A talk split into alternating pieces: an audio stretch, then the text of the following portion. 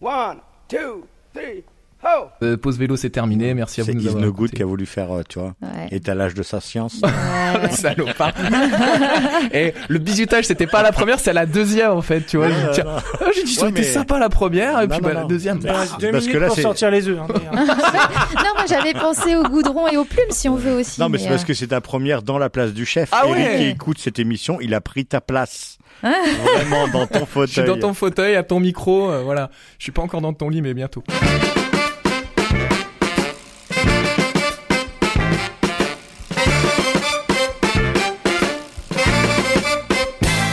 Salut tout le monde et bienvenue dans Pause Vélo. Vous ne rêvez pas, c'est pas Eric qui anime, moi c'est Simon. Et pour cette émission, eh bien, il a justement décidé de me confier le guidon. Alors j'espère que je vais pas pédaler dans la smoule ou, ou dérailler en cours de ric- euh, en cours de route, pardon. Ça commence bien déjà. Et ben voilà. Et ben voilà, tu sais, la sortie de route est là. Alors autour de la table, on a Céline. Salut Céline. Bonjour à tous, Ça va bien? Ça va bien. Donc toi, tu vas nous parler des règles oubliées Oui, avec la liaison. les oubliés. Mika, eh ben il est avec nous aussi. Il Salut va à nous- tous. Salut Mika. Et tu vas nous détailler euh, bah, toutes les aides pour acheter un vélo. Ouais. C'est bien ça. Les nouvelles aides euh, depuis euh, le 15 août. Ça sera tout à l'heure. Et euh, bah, Xavier, notre Bonjour. réalisateur. Salut Xavier. Et Salut à chroniqueur. tous. Voilà. Et toi, alors tu vas balancer sur l'arnaque de la voiture électrique, c'est Oui, ça? parce que je suis un homme en colère. Pour Eh une ben- fois que c'est pas moi. Ben, on espère que on va apprendre des choses Ouais. aujourd'hui. Mika, on va commencer euh, par toi avec euh, bah, les aides d'achat pour les vélos. Dis-nous tout. Comme vous le savez, depuis le 15 août dernier, en France, une nouvelle aide à l'achat des vélos a vu le jour. Alors qu'est-ce que ça change par rapport à avant? Premier grand changement, et pas des moindres, cette aide est ouverte sans condition d'aide équivalente des collectivités territoriales. En d'autres termes, plus besoin de bénéficier d'aide de la région, du département ou de la ville pour obtenir l'aide de l'État. Il est vrai que jusqu'ici, cette obligation laissait sur le carreau la majorité des éventuels acheteurs en ne profitant finalement qu'aux personnes vivant dans les métropoles, régions ou départements, où finalement se concentrent la plupart des richesses. Quelle est la nature de ces aides Une aide équivalent à 40% du prix d'achat plafonné à 150 euros pour un vélo neuf, non électrique. 40% du prix d'un vélo assistance électrique plafonné à 400 euros. Une aide allant jusqu'à 2000 euros pour l'achat d'un vélo cargo électrique ou non.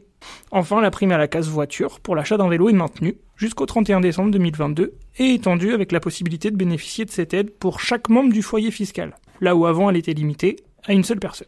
À noter que le budget alloué à ces aides s'élève à 5 millions d'euros. Eh bien, on peut dire que cette fois, ils ont mis le paquet, nos élus. On est enfin écoutés, entendus. On va tous pouvoir rouler en vélo, ne pas trop polluer. Quel bonheur. Et là, euh, je me suis dit, euh, attends, essaie de creuser un peu l'histoire.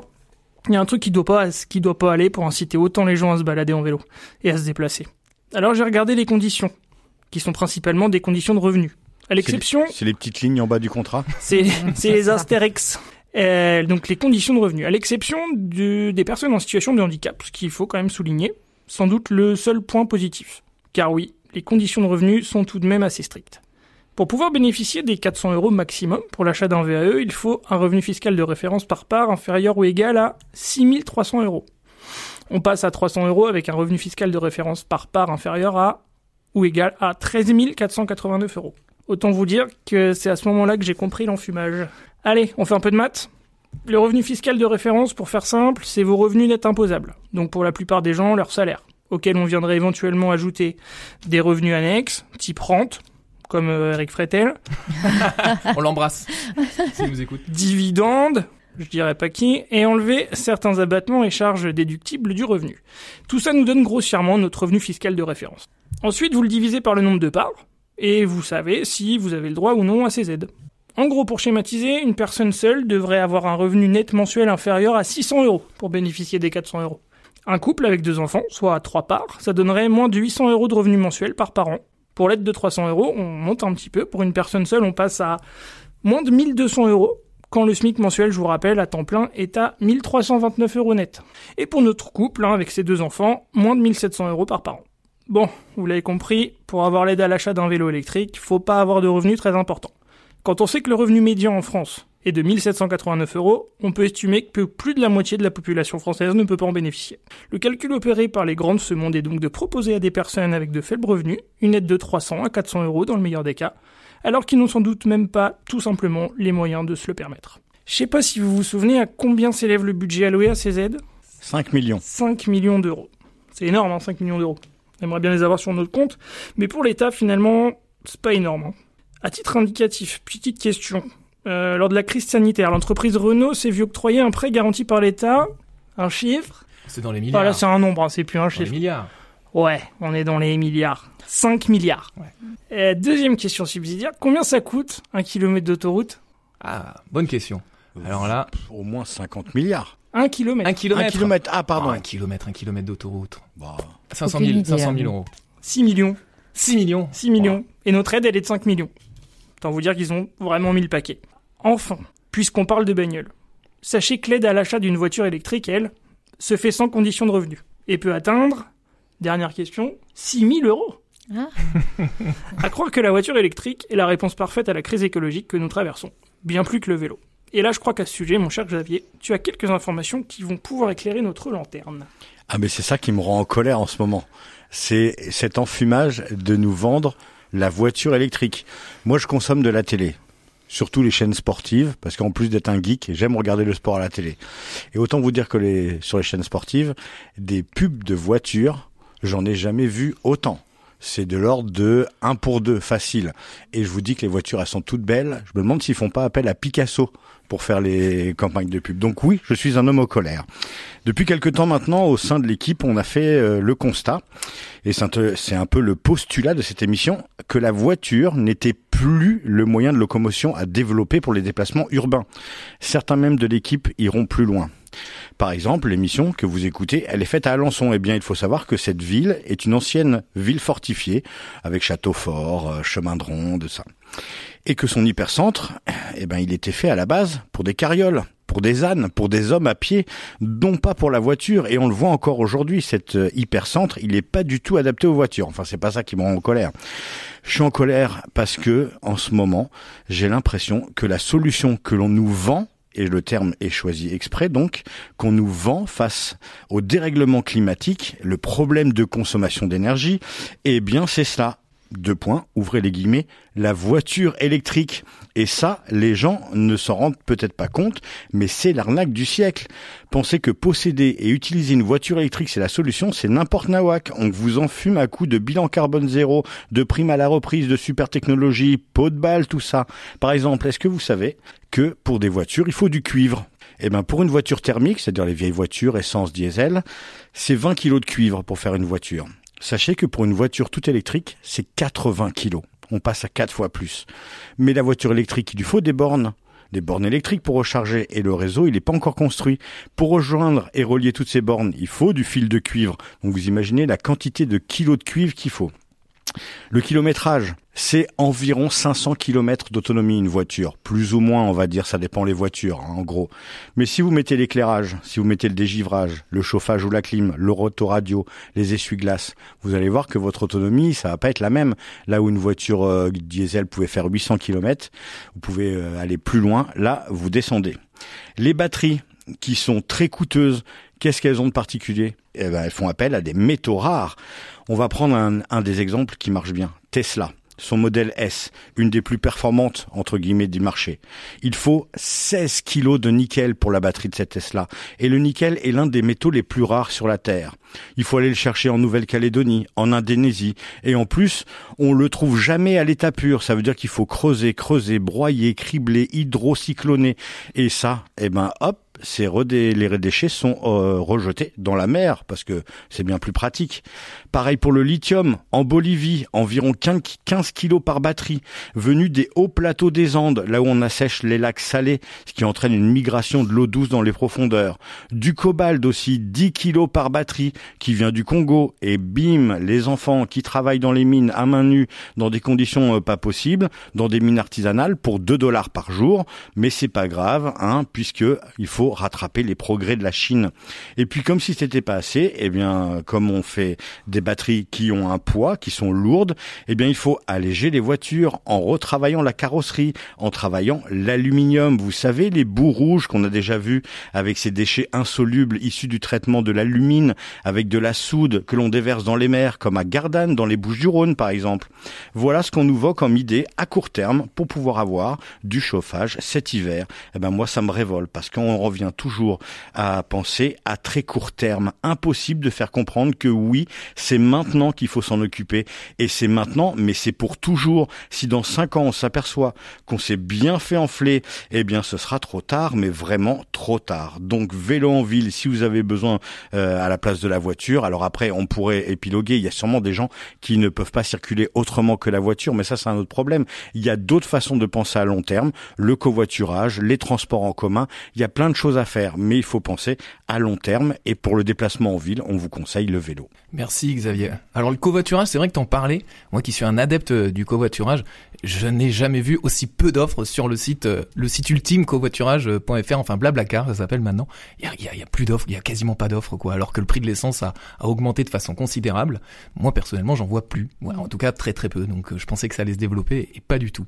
Et pourtant c'est très sympa. Moi je l'utilise régulièrement. Eh oui. Et il faut savoir que euh, vous trouverez jamais moins cher pour un trajet quand vous êtes passager et que généralement les gens qui proposent des trajets en tant que conducteur, ils ne se font pas rembourser parce que pour avoir des gens dans votre voiture, il faut mettre des prix euh, bas en fait pour attirer les gens Bien- bien et sûr. du coup ça vous rembourse euh, jamais l'autoroute, ça vous rembourse rarement l'essence, mais c'est tellement sympa qu'il faut quand même y penser euh, régulièrement. Eh ouais, mais les gens hésitent, ils ont pas envie de se mélanger, ils ont envie de rester tranquilles. Et quand on voit aussi le prix du train, normalement on devrait avoir une offre de covoiturage importante avec plein d'opérateurs. Eh bien non, on a une- un site internet qui a le monopole du, du covoiturage, donc ça me fait un petit peu halluciner. Alors, s'il y a des gens qui veulent se lancer et qui nous écoutent, allez-y, euh, lancez-vous, euh, faites des plateformes de covoiturage, euh, go. Mais les amis, est-ce que vous connaissez les Fables de La Fontaine?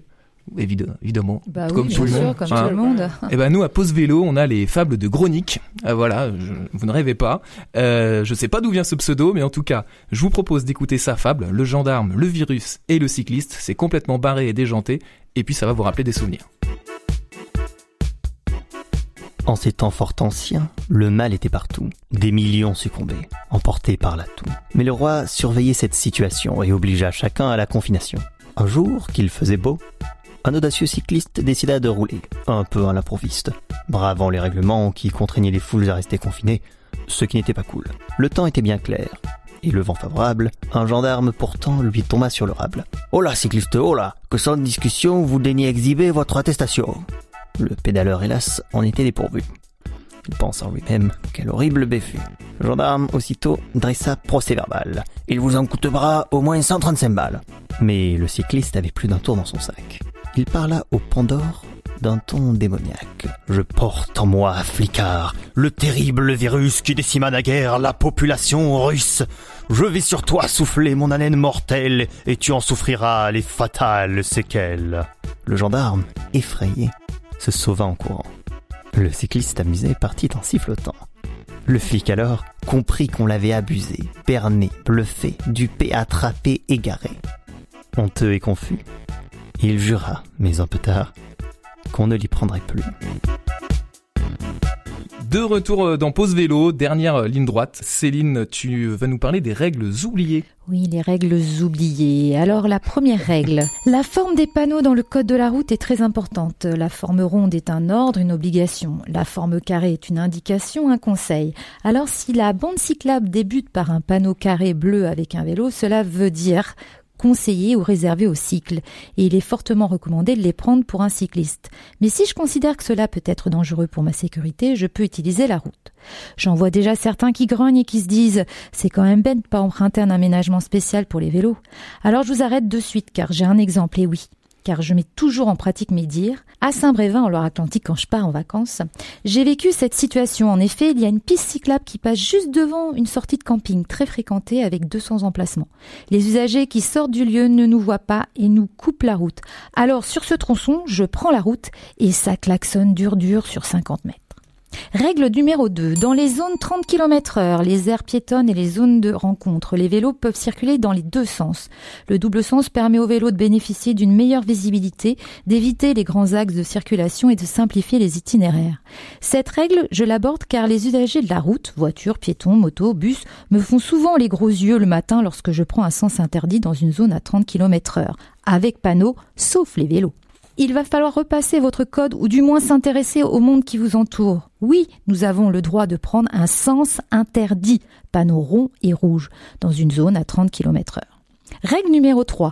Le SAS vélo est un espace réservé à un feu de signalisation aux cyclistes et aux conducteurs d'engins de déplacement personnel motorisé. C'est une sécurité, une sécurité importante pour nous on est enfin vu par tous et non dans un angle mort. Alors tout ça pour dire que ce sas, entre le feu et la première voiture qui arrive, n'est pas une nouvelle forme d'art, un street art d'un passionné de vélo. C'est un emplacement sécurisé pour les cyclistes. Règle numéro 4. Le vélo peut circuler dans les aires piétonnes.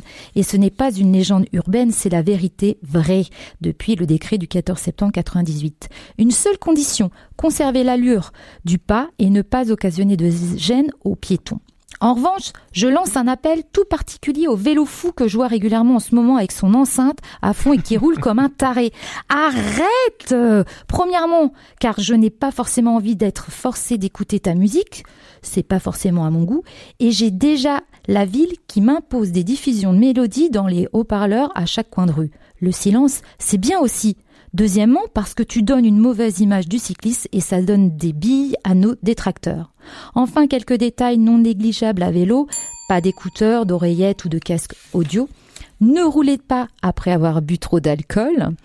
L'utilisation du portable est interdite. Je termine par un gros mot, la courtoisie qui n'y a pas si longtemps été considérée comme une politesse raffinée, mêlée d'élégance et de générosité, et qui nous différenciait de l'homo erectus. Dans ma chronique, je parle évidemment de courtoisie au volant, l'idée selon laquelle l'humain doit adopter une conduite civilisée, accepter qu'il n'est pas le seul à se déplacer sur la route et que d'autres conducteurs partagent avec lui ce même espace. Un petit signe de la main, pas de doigt, ou de la tête, pas de coup de boule, pour remercier ne coûte rien et fait plaisir. Bisous bisous et je dédie ma chronique à Annie, mon amie Annie qui est partie. Merci beaucoup Céline. Alors on, apprend que, enfin, grâce à toi, qu'on peut rouler sur les trottoirs et en zone piétonne. Alors en zone piétonne, longtemps euh, il, y avait un panneau interdit au vélo, mais c'est plus le cas en fait. Et donc tu peux aller sur les zones piétonnes, là, celles euh, des, centres-villes, sans problème. Mais comme tu l'as dit, il faut rester. mais il faut rester dans un, dire, à une allure modérée, le pas, dire pas trop vite, et puis faire attention aux usagers, c'est tout. Ça me fait penser que moi ce soir, en arrivant, j'ai failli me faire renverser par un vélo qui roulait sur le trottoir. Alors sur le mais avec le téléphone à la main. Ah bah oui, ça, bah, ça pas. Hein. Non mais voilà. Alors, sur Par le trottoir, c'est interdit. Sur le trottoir, c'est interdit. Oui, oui, c'est interdit. On est d'accord. Bon, bah d'accord. Sauf pour les enfants de moins de 8 ans. Voilà. Ah, très bien. Parce que je m'étais fait euh, réprimander par la maréchaussée euh, il, y a, quelques années de cela, et, comme il faut. Hein. Et tu peux avoir une amende. Hein, voilà, c'est ce qu'il m'avait dit. Oui, c'est vrai. Mais bon, voilà, c'est toujours pareil. Si t'es euh, pas là pour aller comme un cinglé, c'est toujours, c'est toujours pareil, quoi. J'ajouterais les petits panneaux additionnels au feu qui nous permettent d'aller à droite. J'ai arrêté parce que vous m'avez dit 10 minutes, pas plus, 5 minutes, pas plus. Alors j'ai pas voulu aller jusqu'au bout. Voilà. Eh ben, Mais il y a aussi des petits. Ce sera pour une euh, version allongée, c'est tout. Ouais, c'est ça. On va voyager euh, maintenant, les amis, parce que je vous propose de découvrir euh, le périple d'Olivia Chalouin, qui a réalisé donc un voyage en Namibie en vélo couché. Bah oui, on est en pause vélo. son récit, il est incroyable, vous allez voir, et c'est Florian qui l'a rencontré. On l'écoute.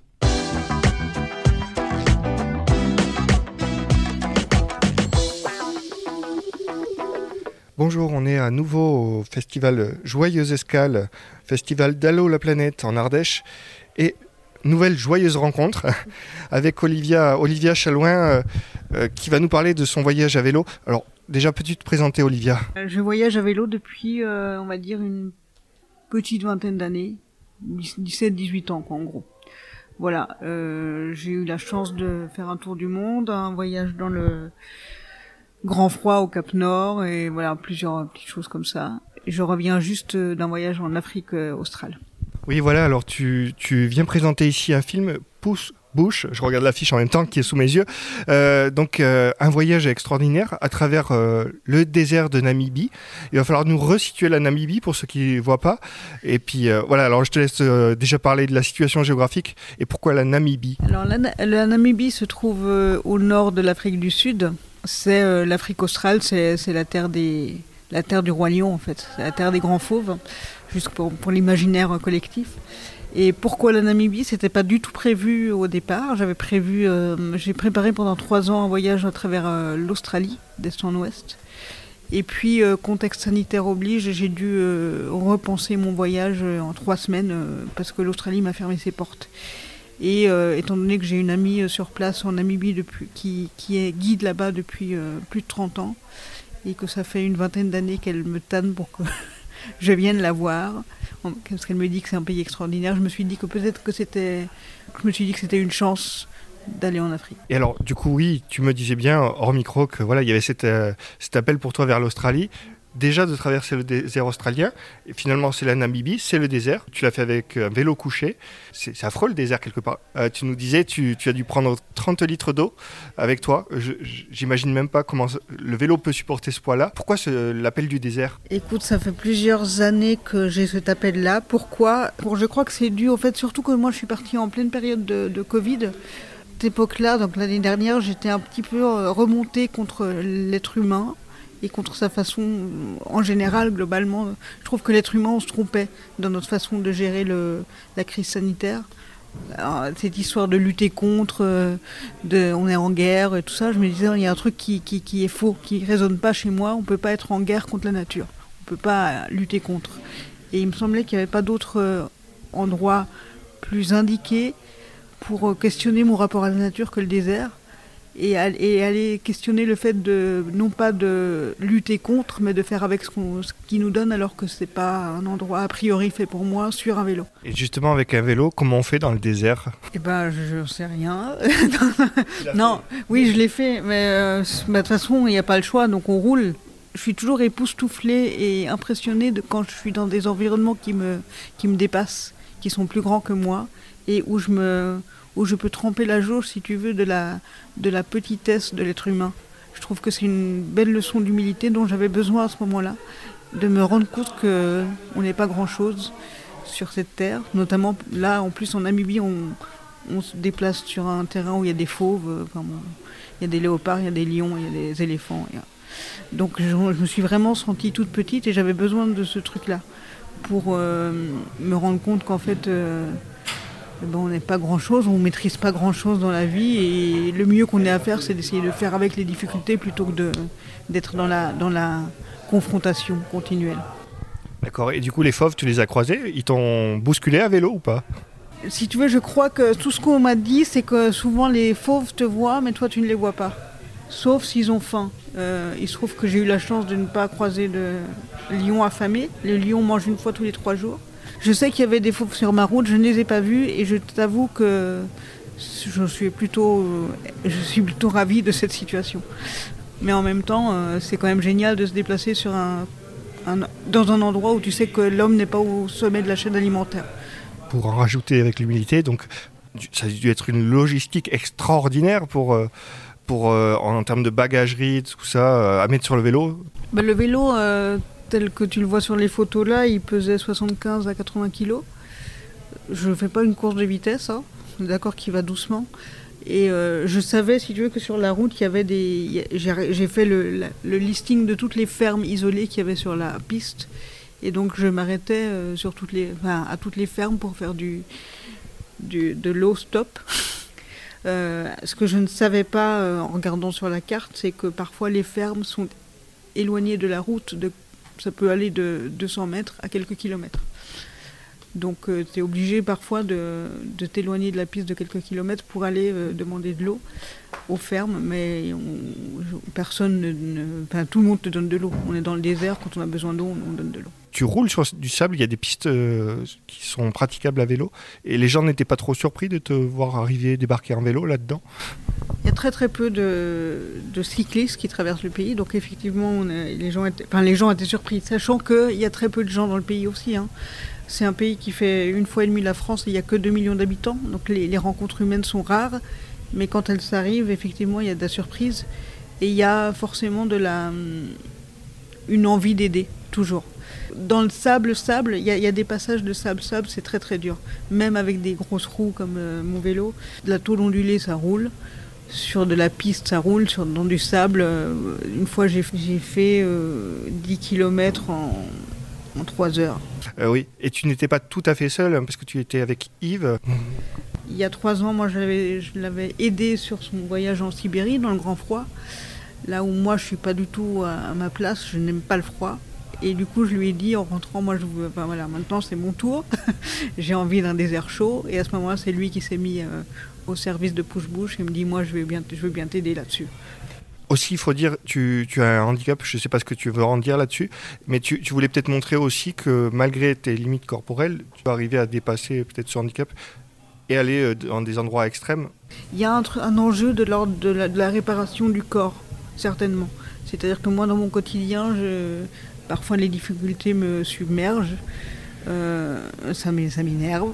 Quand ça m'énerve trop, j'aime bien partir à vélo, m'imposer un truc difficile et me rendre compte à ce moment-là que je suis capable de faire des trucs cool.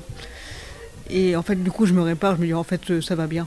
Mais alors justement, ton, ton film Pouce Bouche, on peut le retrouver où? Est-ce que tu, Où tu nous donnes rendez-vous alors? Ce que je sais là, c'est qu'il va aller à Montpellier au mois de septembre. Il y a un site internet où on peut retrouver les informations dessus euh, pour euh, commander peut-être euh, le film sur un festival ou sur un événement culturel.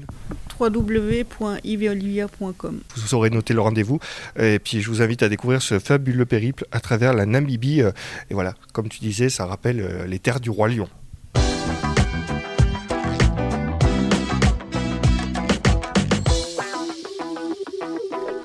Voilà, pause vélo, c'est terminé. Merci à tous de nous avoir écoutés et d'être si fidèles. On se quitte avec le titre euh, Mondays du groupe FM Belfast. Je connaissais pas et c'est vraiment du très très bon. Donc euh, à bientôt. Salut les amis. Et puis n'oubliez pas, pour sauver l'humanité, Faites du vélo. Faites du vélo.